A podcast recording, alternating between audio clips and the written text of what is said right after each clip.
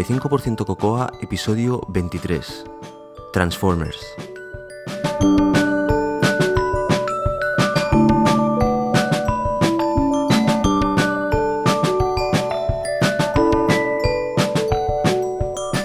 Venga, que vamos tarde. Hola, soy José Antonio Lobato de Binary Tricks y podéis encontrar más cosas sobre, sobre mí en mi web personal josealobato.com y también me podéis seguir en Twitter como arroba josealobato. Hoy acabamos con los fundamentos para los bindings hablando de Transformers. Es un tema muy cortito y es el último que nos falta para poder tirarnos de cabeza a hablar de bindings. También hablaremos del Inception Deck, que es una parte del, sistema ágil que hemos utilizado para. que estamos utilizando Jesús y yo en Binary para el desarrollo de, de Z. Y finalmente hablaremos de procesos. Yo creo que en el futuro vamos a hablar más de una vez de procesos. Es un poquitín duro hablar de procesos, pero creo que es interesante y necesario.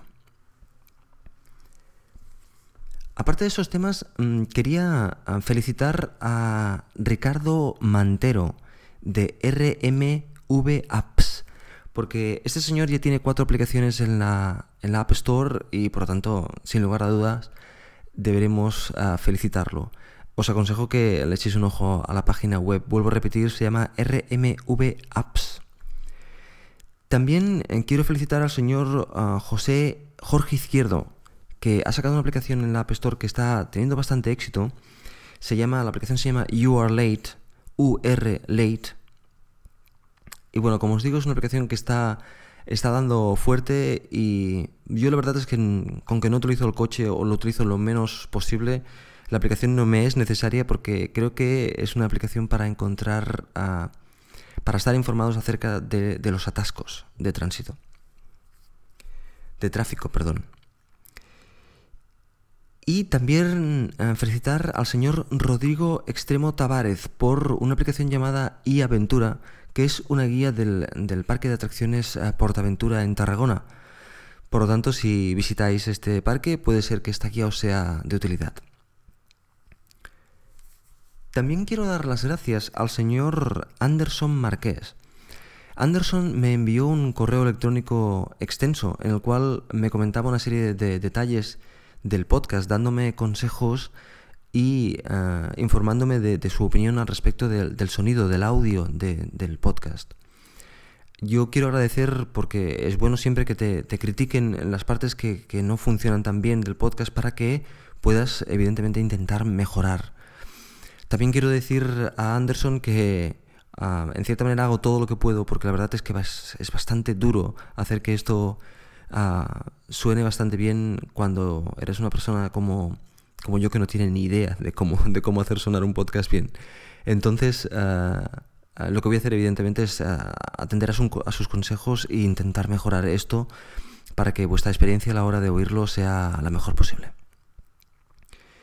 Bien, y sin más dilación, vamos al episodio y os espero que os guste.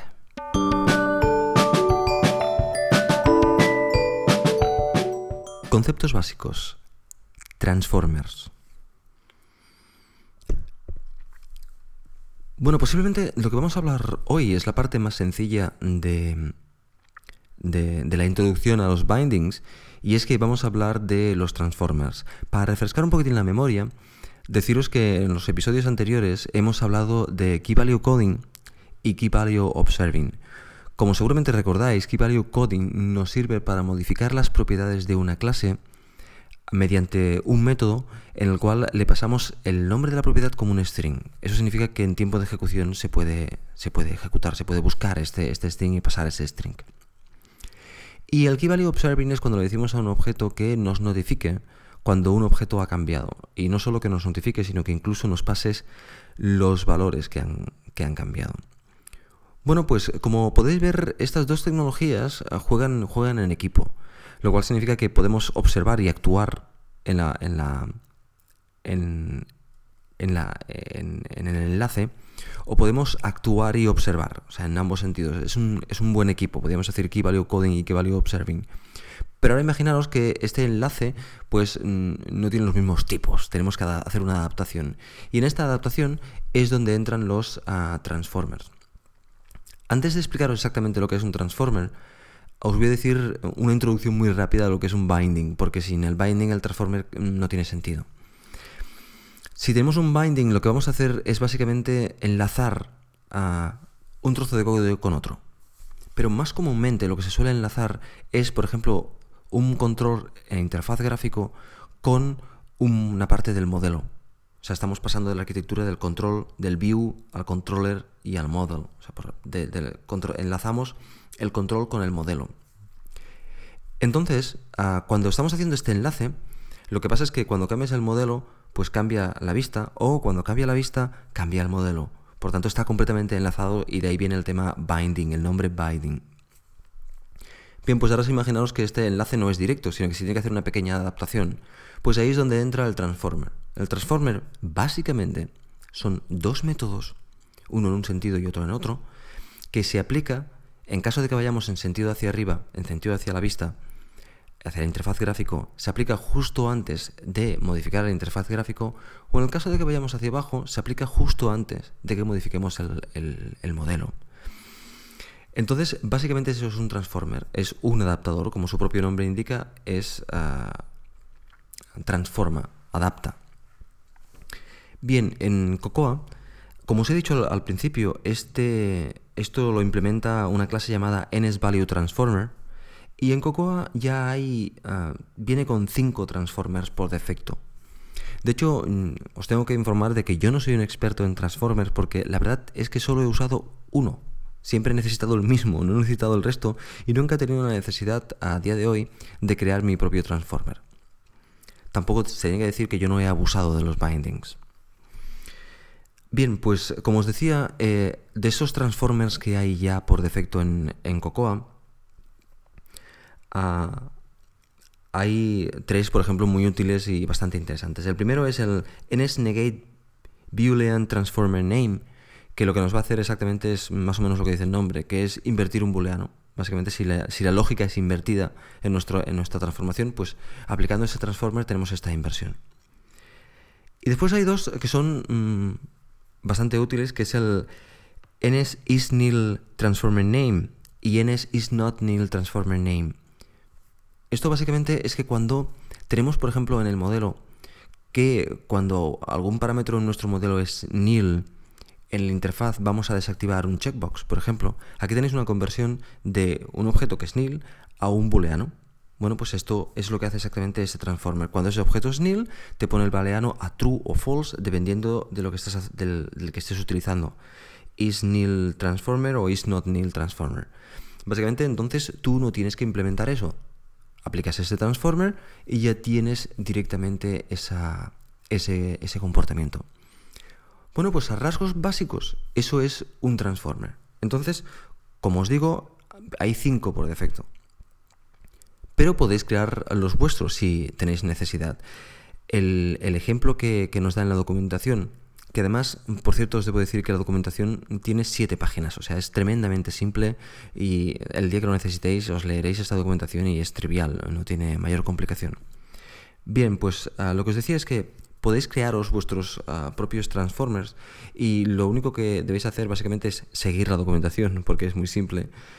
Pero es, eh, ah, tenéis que crear vuestro transformer heredando el, el transformer y ah, tenéis que registrar vuestro transformer para que forme parte del sistema y una vez lo habéis registrado pues implementar esos métodos que son necesarios para, para hacer la transformación en un sentido y en otro.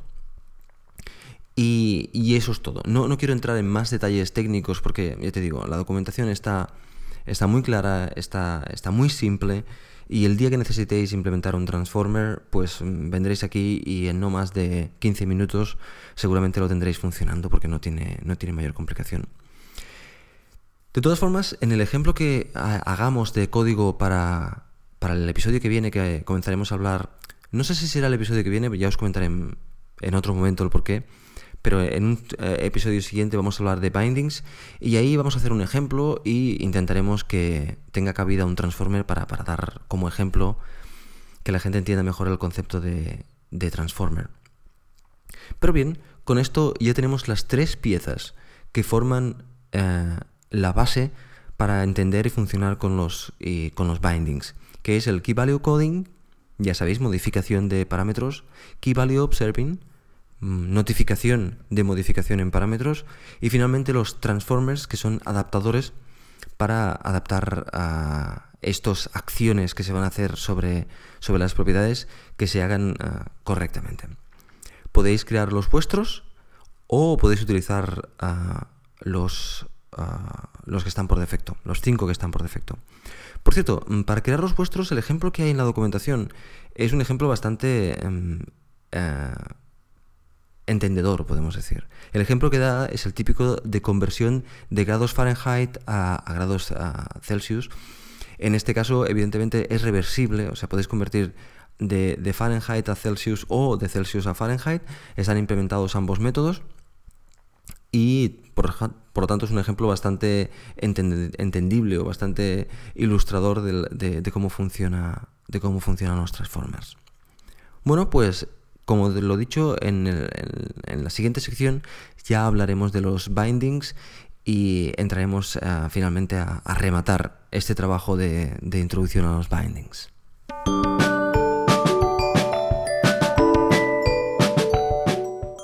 El programador de élite. Notas y procesos.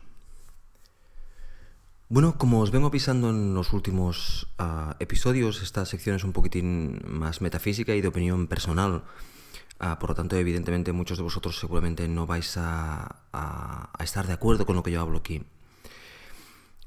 Bien, en episodios anteriores hemos hablado un poquitín mm, muy teóricamente ah, al respecto de, cómo hacemos y cómo llevamos adelante las cosas. Y en esta sección de hoy vamos a hacerla un poquitín más práctica. En este caso quería explicaros cómo lo hago yo para tomar notas ah, y los procesos que tengo asociados. Pero primero dejadme hablar del problema que queremos solucionar. Seguramente os ha pasado alguna vez, y si no os ha pasado alguna vez es que no tenéis este problema, que hacéis eh, una cosa en vuestro Mac, aprendéis a hacer una cosa porque la necesitáis y la hacéis, estáis una mañana trabajando en una cosa, como por ejemplo montar un blog eh, en WordPress que alguien que no lo ha hecho nunca y está durante toda pues una mañana mirando cómo se hace, intentando, probándolo y al final ya lo tiene funcionando y a última hora de la mañana acaba y ya lo tiene funcionando. Perfecto. Resulta que al cabo de seis meses lo tiene que volver a hacer y tiene que volver a perder toda la mañana y recordar todo lo que hizo en aquel, día. a lo mejor aquel día no está tan inspirado y no le sale o tarda más tiempo. En definitiva, el problema es que esta persona no ha tomado notas de, aquello, de aquel trabajo que hizo para, para, para, que el día que lo tenga que volver a hacer, pues ah, que le sea mucho más rápido. El tomar notas de un trabajo de este estilo pues, puede tardarte entre 10 y 15 minutos y te puede solucionar unas cuantas horas en el, futuro, aparte de tenerlo como referencia para, otras cosas que posiblemente sean similares. Bueno, pues evidentemente para poder hacer eso, primero tienes que tener estas notas en algún sitio. Y después mm, es aconsejable tener un proceso asociado para estas notas. ¿Por qué? Básicamente para no reinventar la rueda cada vez, o sea, no tener que pensar dónde lo puse, dónde lo dejé o cómo lo... Cómo... Aquí las tomé de esta forma, las tomé de aquella otras formas, mm, utilicé este software, utilicé aquel software. Básicamente es tener un proceso diciendo ah, yo las cosas las hago así y las hago así siempre y ese proceso se va a mejorar con el tiempo, pero al menos ya está establecido y no tienes ni que pensar en cómo tomas las notas. Bueno, pues voy a empezar hablando sobre los procesos. Os aviso que mm, eh, los procesos que yo tengo son, bueno, los tengo, ah, se puede decir que son un poquitín complejos y los voy a intentar explicar de la forma más fácil que pueda. Los procesos que yo tengo de trabajo, a los de, de, tomar notas y básicamente de trabajo, son, tienen tres niveles. El nivel proceso cero, lo que llamo yo, es único. Y este proceso cero es lo que diríamos el meta-meta proceso. En ese proceso básicamente se listan los procesos, los tipos de procesos que tengo y cuál es su objetivo. Y se enlaza a ellos. Como ya os digo, este proceso cero es uno, es un punto de entrada. Los procesos uno son de los diferentes procesos que se han indicado en el proceso cero, cómo se hace cada uno de ellos. Por tanto, aquí tendremos un proceso para cada uno de los, de los procesos que se han indicado en, en, el proceso 0. En este caso no es único, sino que serán n. Y finalmente está el nivel 2, que es básicamente procesos. Aquí es donde definimos los procesos. Por ejemplo, en el nivel 1, que defino que tengo uno para cada proceso, de hecho se define en el nivel 0, están los diferentes procesos. Y por ejemplo, yo tengo tres procesos generales. Procesos de flujo, que son aquellos procesos de gestión documental. Procesos, bueno, para deciros algún ejemplo de gestión documental, por ejemplo, cómo se gestionan las imágenes en mi máquina, cómo se gestionan los PDFs, cómo se gestionan todo este flujo mm, documental, flujo de archivos dentro de mi máquina, eh, está establecido en procesos tipo flow. Ah, después tengo los procesos de operación. Estos procesos de operación básicamente son aquellas cosas que quiero, por ejemplo, el ejemplo que os he dado anteriormente de, un blog, de aprender a montar un blog WordPress, es un proceso tipo operación. Son cosas que tienen que hacer con pasos y que mm, no es una cosa que hagas cada día, podemos decir. Es un proceso, es una operación que haces una vez o haces una vez muy de tanto en tanto y esta operación eh, está dividida en subpasos, pues eso es un proceso de operación. Y finalmente tengo los procesos de referencia. Volviendo a los procesos de operación, en este caso, dentro de los procesos de operación, cuando hay muchas cosas que son similares, las agrupo. En este caso tengo dos subprocesos de operación, que son las operaciones Rails y las operaciones Git. ¿Vale? Y como ya os decía, el último tipo de procesos son los procesos referencia. Y estos procesos de referencia son exactamente lo que dices. Algún archivo, alguna instrucción de referencia. Por ejemplo, tengo aquí cuatro subsecciones que son Git, TextMate, Xcode y Rails. Estos, estas referencias, pues por ejemplo, una instrucción Git eh, que, la considero interesante, eh, los shortcuts eh, o los atajos de, teclado de, algunos programas que considero interesantes, todo eso son referencias cosas de referencia que me interesa que a medida que les aprendo las voy tomando nota aquí y, me sirven como, referencia. Bien, pues lo dicho, tenemos procesos flow, procesos operación y procesos referencia. Ah, cada uno de estos cada uno de estos ah, flujos o operaciones o referencias tiene un título estándar, tienen un formato estándar y eso se define aquí, qué título estándar tiene, qué formato estándar tiene y ya está. Bueno, pero ah, esos son, desde el punto de vista de procesos, cómo yo tengo montado, cómo genero estos, estos procesos. Después entraré más en detalle de, de cómo se hacen estos procesos.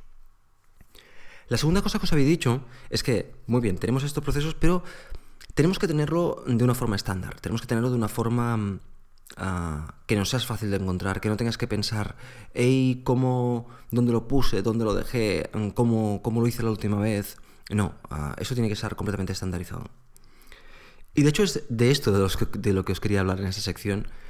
Y es que yo antes esto lo tenía en, un software de, Circus Ponies que se llama Notebook. Tenía, pues bueno, para cada uno de los procesos tenía una página. Y en esta página explicaba el proceso y tenía un formato y todo estaba muy bien.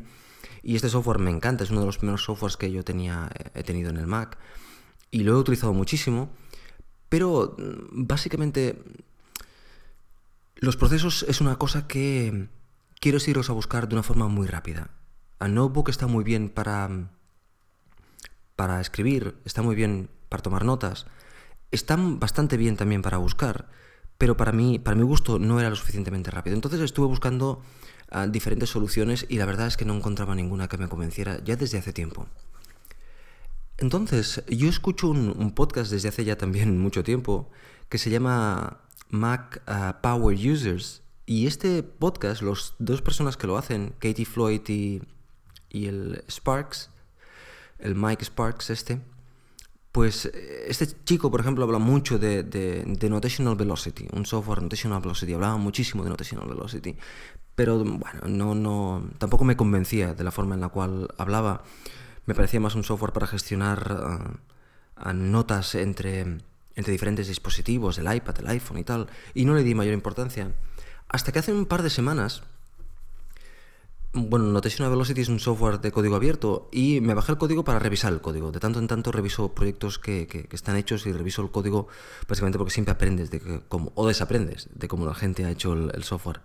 No por hecho de que esté público significa que el software es bueno. De hecho, mi experiencia es que mucho del software público que hay, está, la estructura del software es, es, es, es bastante dramática de seguir. Pero bueno, em, em, siempre aprendes a una que otra cosilla, por lo tanto es bueno, es bueno revisar el código. En definitiva, me bajé el código de Notational Velocity y estuve revisándolo y estuve ejecutando la aplicación y entonces me di cuenta realmente de, qué iba la aplicación. Y entonces estuve pensando que posiblemente fuera una buena solución para, para, esto de los procesos y, y mi gestión documental desde el punto de vista de, de las notas y los procesos y bueno, le, di una, oportunidad. Y entonces cuando me di cuenta que realmente es una, es una gran solución para mí, mi problema. Bueno, en definitiva, ah, dentro de Notational Velocity, ahora, ah, tal como yo lo tengo montado, tengo ah, estos procesos. Por ejemplo, cada uno de los... Tengo el proceso 0, los procesos 1, que en este caso tengo tres procesos 1, que son Flow, Operation y Reference, y de nombre se llaman Process, proceso 0, guion, y el, proceso 0. Después proceso 1-flow, proceso 1-operation, proceso 1-reference, que se explica cómo se gestiona. Y después están los procesos en sí.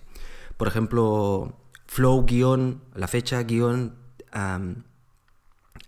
screenshots, cómo se gestionan los screenshots, flow la fecha guion tagging, cómo pongo tags, y este tipo de cosas. En operaciones, pues podéis ver OP, que es lo que yo utilizo para, abreviar operaciones, guion la fecha, guion IRC name and channel, eso por ejemplo para crear un, canal IRC. Y, así ah, un montón de ellos, ¿vale? Tengo todos mis procesos y me es muy fácil buscarlos, me es muy fácil tener referencias a ellos. Y, bueno, uh, Notational Velocity trabaja con texto puro y duro y yo no necesito nada más, por lo tanto es perfecto. Bien, pues, ah, bueno, por ejemplo, hoy he, creado un, flujo que es como gestionar las texturas dentro de, mi máquina. Voy coleccionando texturas que me interesan para hacer diseños y bueno, pues tengo una manera de gestionarlas para poder encontrarlas de una forma fácil, para poder tenerlas dentro de, mi gestor de imágenes eh, de este estilo, que por ejemplo es Deep. Bueno, ah, mi proceso en concreto al respecto. Bien, pues eso no es todo. Uh, una de las cosas interesantes de, Notational Velocity, de este software, es que guarda las notas en, una base de datos. Bien, pero tú lo puedes decir, mira, no utilices una base de datos, sino utiliza ah, archivos de texto y me los pones en esta carpeta. Y cada una de las notas es un archivo independiente. Y además, pon la extensión MD, que es la extensión uh, Multimarkdown, que es la, que yo utilizo, y por tanto lo voy a poder abrir. Si resulta que este directorio lo pongo dentro de Dropbox, significa que tengo todas mis notas en, el iPhone, en el, iPad y en el Mac, cosa que ya está muy bien. Pero es que eso no es todo. Además, resulta que ah, puede conectarse directamente con un servicio que se llama SimpleNote, que ah, resulta que, es un servicio que está bastante bien, que tiene un servicio web eh, en el cual puedes editar, modificar las notas, y además tiene su aplicación para iPhone y iPad que están mm, bastante bien y son unos editores bastante decentes. Por tanto, también lo puedes hacer desde ahí. Eso también está muy bien. Pero es que esto no acaba ahí, sino que además resulta que Notational Velocity utiliza OpenMeta para hacer tags, con lo cual las notas son mucho más buscables dentro de mi sistema de, gestión de, archivos que está basado básicamente en tags. O sea, en definitiva, resulta que es una solución muy rápida, porque se busca de una forma espectacularmente rápida, muy rápida también de crear, porque también crear notas es espectacularmente rápida, y, estoy contento, estoy contento con, la nueva solución. Total que poquito a poquito, a medida que las voy necesitando, voy migrando todas mis notas aquí. Y todos los procesos nuevos que estoy creando los estoy creando aquí. Con lo cual, evidentemente, los procesos están, están escritos en, en, en Multimarkdown. Y bueno, eh, están, me gusta, me gusta cómo, cómo está funcionando. Bueno, pues eso es el lugar donde yo los tengo y por tanto el lugar donde eh, los voy a buscar y el lugar donde tengo escrito cómo se hace, cómo tomo notas. Más cosas, pero evidentemente todo esto tiene que ser ágil, todo esto tiene que ser rápido. Por lo tanto, cuando en, los procesos no solo me dice eh, cómo se va a llamar el título y tal, sino que además está soportado por mi uh, por Typinator, que es el software que yo utilizo para, para, para, expandir cadenas de texto. Por lo tanto, a la hora de poner un título dentro, cuando voy a crear un nuevo flujo, a la hora de ponerle un título, es tan fácil como decirle al Typinator que me ponga un título del tipo flow. Eh, con control return me aparece el menú, escribo flow y veo los diferentes flows, digo este plop y ya me pone el título y me voy dentro del, cuerpo de la nota y entonces le digo a Typinator, expándeme el cuerpo de la nota y plop, y tengo todo el cuerpo de la nota de tal forma que lo único que tengo que hacer realmente es rellenar. Eso hace que todas mis notas tengan exactamente la misma estructura, los nombres sean todos coherentes y básicamente me da mucha paz el, hecho de tenerlo todo armónico y que no tenga que pensar qué nombre le ponía ni buscar las referencias, sino que simplemente con, dentro de, de Typinator están ah, mi proceso implementado y de hecho eso está reflejado en el proceso cero, que todo, cada vez que se crea un nuevo flujo tengo que ir a Typinator y crear el nuevo, el nuevo formato y tal. De hecho no, no creo flujos cada día, ni mucho menos. Ah, creo procesos y flujos, pero no el, el, metaproceso y el metaflujo no se crean, se crean ah, muy de tanto en tanto. Bueno, pues ah, para concluir, solo deciros que, por ejemplo, el flow, los flujos y las referencias tienen asociados un, proceso que se llama do it, learn it, teach it, que es que para realmente aprender estos flujos, los flujos me interesa aprendérmelos y las referencias también. Pues para eso entran dentro de un bloque del do it, significa hazlo, ya utilízalo. El learn it, realmente apréndetelo, apréndetelo. Y para eso, cuando creo un nuevo flujo, mm, uno de los pasos del proceso es crear una nota en en Mental Case. Mental Case es un software de flashcards, o sea, memory flashcards. Ya sabéis, estas tarjetas que vas pasando y vas viendo, vas recordando y tienen un proceso de aprendizaje y tal. Bueno, pues entra dentro del proceso de aprendizaje y, y por tanto creo una nota y ya está ahí en, el proceso de aprendizaje. Ah, Mental Case se sincroniza con mi iPhone y mi iPad, con lo cual cuando tengo un rato de ocio entro dentro de, de Mental Case y repaso las notas. Bueno, de hecho, Mental Case tiene un proceso en el cual ah, está incluido el proceso de aprendizaje, o sea, te, te recuerda las notas cada X días durante tanto tiempo para que las vaya refrescando, bla, bla, bla. No sé, aquellos que estéis interesados podéis ir a echar un ojo, pero bueno, a mí me sirve, me gusta, me gusta ese proceso porque me ayuda también a tener fresco todo lo que tengo en, procesos y por tanto no olvidarme de la forma en la cual se deben hacer las cosas para que siempre tenerlo todo armonizado. Bueno, pues eso era todo. Supongo que a muchos de vosotros esto os parecerá chino y os parecerá un rollo. Uh, y otros, uh, pues a lo mejor sacáis al, alguna idea que os, que os, pueda servir. Y bueno, si tenéis alguna duda, pues uh, enviarme un correo y complementaré o simplemente lo borraré. Aquellos que seáis oyentes asiduos del, del, podcast, sabréis que tenemos un, un sponsor y este sponsor es Magwell España. Magwell España nos ayuda a, encontrar más oyentes y, además yo siempre he estado muy contento por tener a Magwell España como, como sponsor porque desde mi punto de vista el producto que, que sacan la revista es, es, es, una maravilla tener esta revista de Mac en, los kioscos. Y en este caso, revisando el número de, del mes anterior, el número de, de marzo, me he ido a, la sección Dominio Público que escribe un señor llamado José Antonio Lobato, o sea yo, y eh, resulta que viene, viene, a, viene a juego el hecho de que en, esta, en este número hablo de una serie de aplicaciones que, dentro de mi sistema Mac, mi sistema de, trabajo, son fundamentales y por lo tanto mm, os aconsejo que, si, si leáis la, la revista, si tenéis la revista, que le echéis un ojo a esta sección. En este caso, por ejemplo, os estoy hablando de Typinator, que es, en este caso lo marcamos como joya del software, que es una, aplicación fantástica y que dentro de mi sistema está, eh, es, necesaria. Otra de ellas es Mental Case.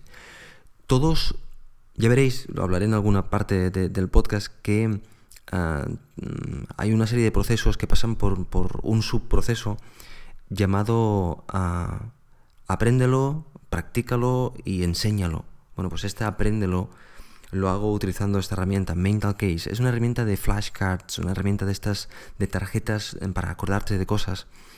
Y eh, a mí me encanta, la tengo en, todos mis dispositivos, en el Mac, en el iPhone, en el iPad y bueno, a mí me, gusta mucho. Por lo tanto, lo dicho, en la sección dominio público hablo de unas aplicaciones como Mental Case, como Typinator, como Snowtape, Flash, Candy Bar, Puka, Iconbox. Bueno, que le echéis un ojo y, si os parece correcto me decís qué, os parece. Y nada más, dar las gracias a Macul España por, por, ayudar a nuestro pequeño podcast.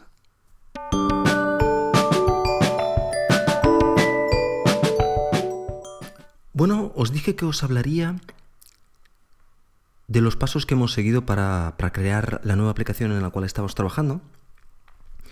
Y bueno, hace un par de semanas atrás os hablé del setup, o sea, las herramientas que utilizamos y, cómo las utilizamos. Y también os dije que si a, medida que íbamos hablando iban saliendo nuevas herramientas o nuevas cosas, ah, pues, ah, pues las iríamos comentando.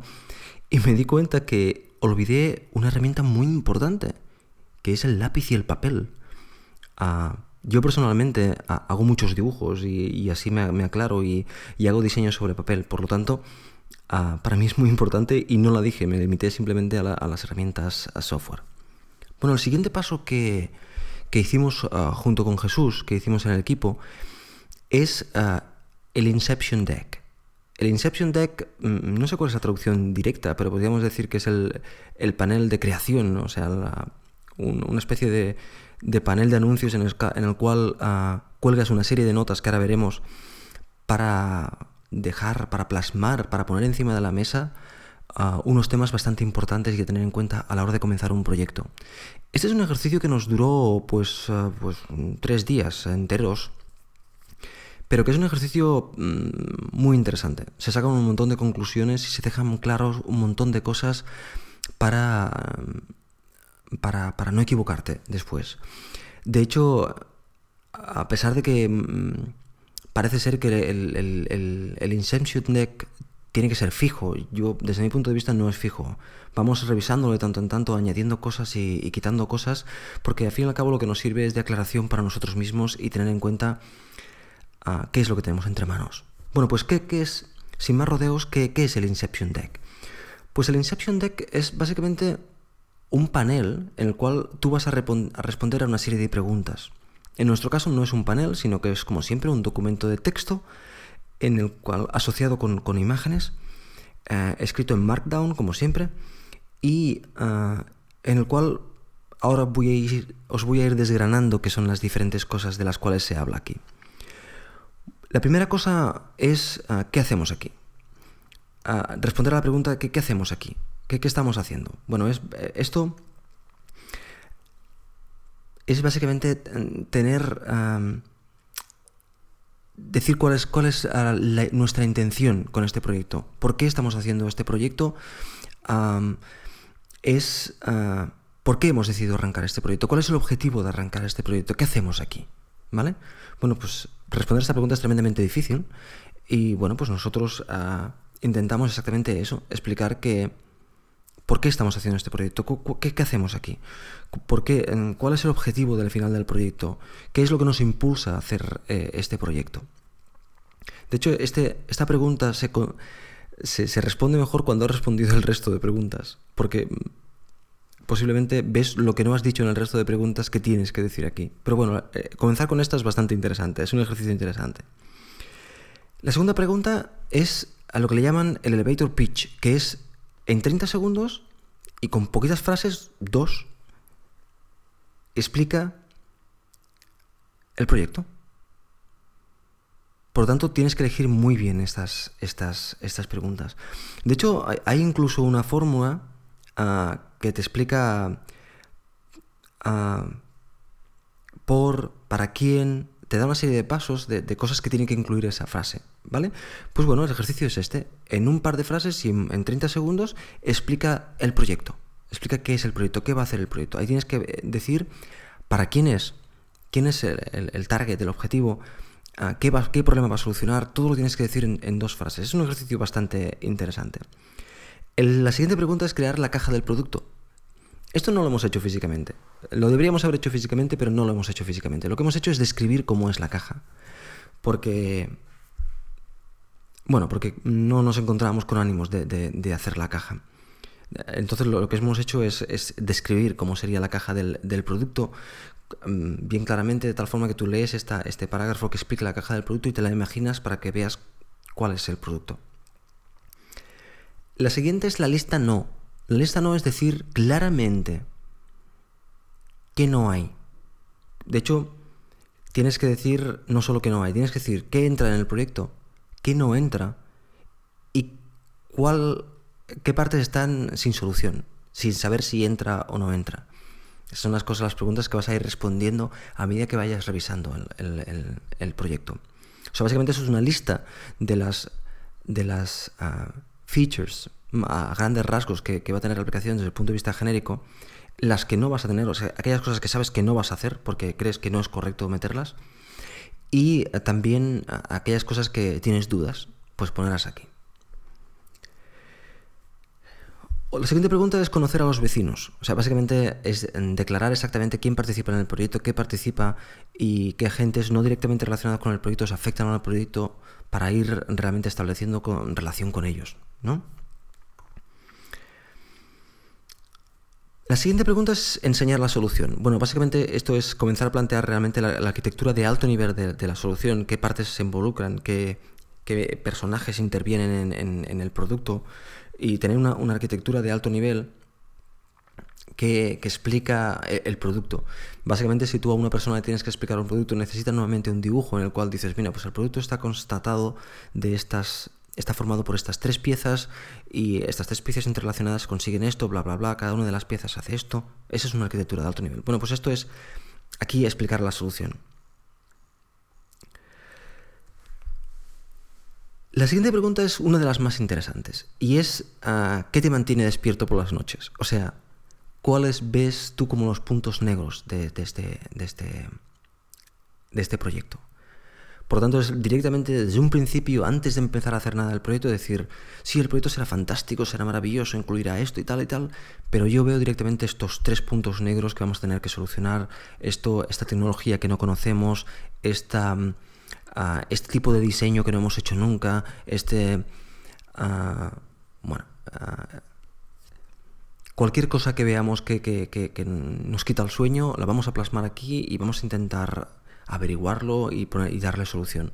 Por tanto, realmente desde un principio, siguiendo la teoría de los procesos ágiles, es eh, ponerlo todo delante. Por tanto, ah, hacer el listado y explicar el por qué cada una de estas cosas te, quita el sueño. Después tenemos el size it up, o sea, el, ponle tamaño. Di qué tipo de proyecto es. ¿Es un proyecto de, de un mes, de tres meses, de seis? ¿Vale? Es decirlo bien claro e incluso plantear no un planning, pero sí las diferentes piezas que tú ves a, términos globales, de partes del, proceso, para, tenerlo en mente. La siguiente pregunta es, uh, what's going to give? O sea, ¿qué, qué, vas ¿qué, va a dar este proyecto? ¿En qué vas a ceder y en qué no vas a ceder. Y aquí tienes, por ejemplo, lo típico es hablar del scope, el budget, el, time y la quality y clasificarlos de tal manera que no repitas números. Y decir en qué vas a ceder y en qué no vas a ceder. Por ejemplo, no vas a ceder absolutamente en calidad, para ti la calidad es, es lo principal, y vas a ceder eh, en scope, por ejemplo, en la funcionalidad que entra o no entra, ¿vale? Y por el medio está el resto de cosas, por ejemplo el budget, si te vas a gastar más dinero de lo, de lo que pensabas o no, vas a ceder en eso o no vas a ceder. Bueno, pues básicamente es declarar, es una declaración de intenciones de en qué vas a ceder y en qué no vas a ceder dentro del, del, proyecto. Lo siguiente es uh, what's going to take, o sea, ¿qué, va a pillar el proyecto, qué va a coger el proyecto. O sea, básicamente que tienes que decir uh, lo que te va a costar, tanto en economía como en, esfuerzo, uh, lo que te va a costar el, el proyecto. Y aquí, pues, una parte interesante de un proyecto de este estilo, sobre todo que es un proyecto para ti, es ponerle números, decir cuánto económicamente te va a costar el proyecto. Porque eso es bueno tenerlo, es muy muy bueno tenerlo, tenerlo presente cuánto te va a costar el proyecto. Por lo tanto, esa es la inversión del proyecto y el dinero que se tiene que recuperar para, para realmente haber hecho negocio con el, con el proyecto, porque si no, básicamente has trabajado para nada. Bueno, pues eso es el Inception Deck, que es un, proceso, un, ejercicio que nosotros hicimos ya hace un mes, un poquitín menos de un mes o un mes, eh, y que nos sirvió dar pie para la siguiente, lo que, la siguiente fase, que, que fue, como ya os comentaré eh, en la siguiente entrega, el hacer los casos de, de uso, los casos de uso para nuestro, para nuestro, para nuestra aplicación. Bueno, pues espero que la hayáis ah, o hayáis encontrado interesante y a ver si la semana que viene os puedo hablar del siguiente paso. Como habéis visto en el episodio de hoy no os he hablado de correr, pero en, en el comentario de hoy sí que os quería recomendar un libro que habla de correr. El libro se llama ¿De qué hablo cuando hablo de correr? y es de un señor llamado Haruki Murakami. Lo curioso de este libro es que eh, el señor ah, Haruki Murakami es un escritor de novela. Un escritor de novela que como hobby tiene correr. Y él normalmente escribe novela, pero en este caso escribió un pequeño ensayo sobre su experiencia en el mundo del running y por qué corre y, tal. Y la verdad es que ah, el libro me ha encantado. Ha sido un libro que me ha sido muy fácil de leer y que mm, muchas de las cosas que, que dice, que cuenta, todas aquellas personas que se, se pierden por esos caminos de Dios corriendo, lo entienden muy bien. Por tanto, es un libro mm, muy recomendable por la facilidad de lectura y, bueno, eh, me, ha gustado, me ha, ha sido muy agradable. Bueno, y eso ha sido todo por hoy. Espero, espero que os haya gustado y deciros que el episodio que viene va a ser un episodio un poquitín especial no os quiero contar de qué va para no estropear la sorpresa, pero es un episodio que ya tengo grabado y lo único que me falta es procesarlo. El procesado me va a costar un poquitín porque ya os digo que es un poquitín especial, pero bueno, espero tenerlo lo antes posible para, para, subirlo porque estoy muy ilusionado con, ese, con este episodio. Y ya sabéis, si queréis contactar ah, conmigo, lo podéis hacer enviando un correo electrónico a 85%cocoa.gmail.com y y como siempre, que paséis eh, muy buena semana y a seguir corriendo.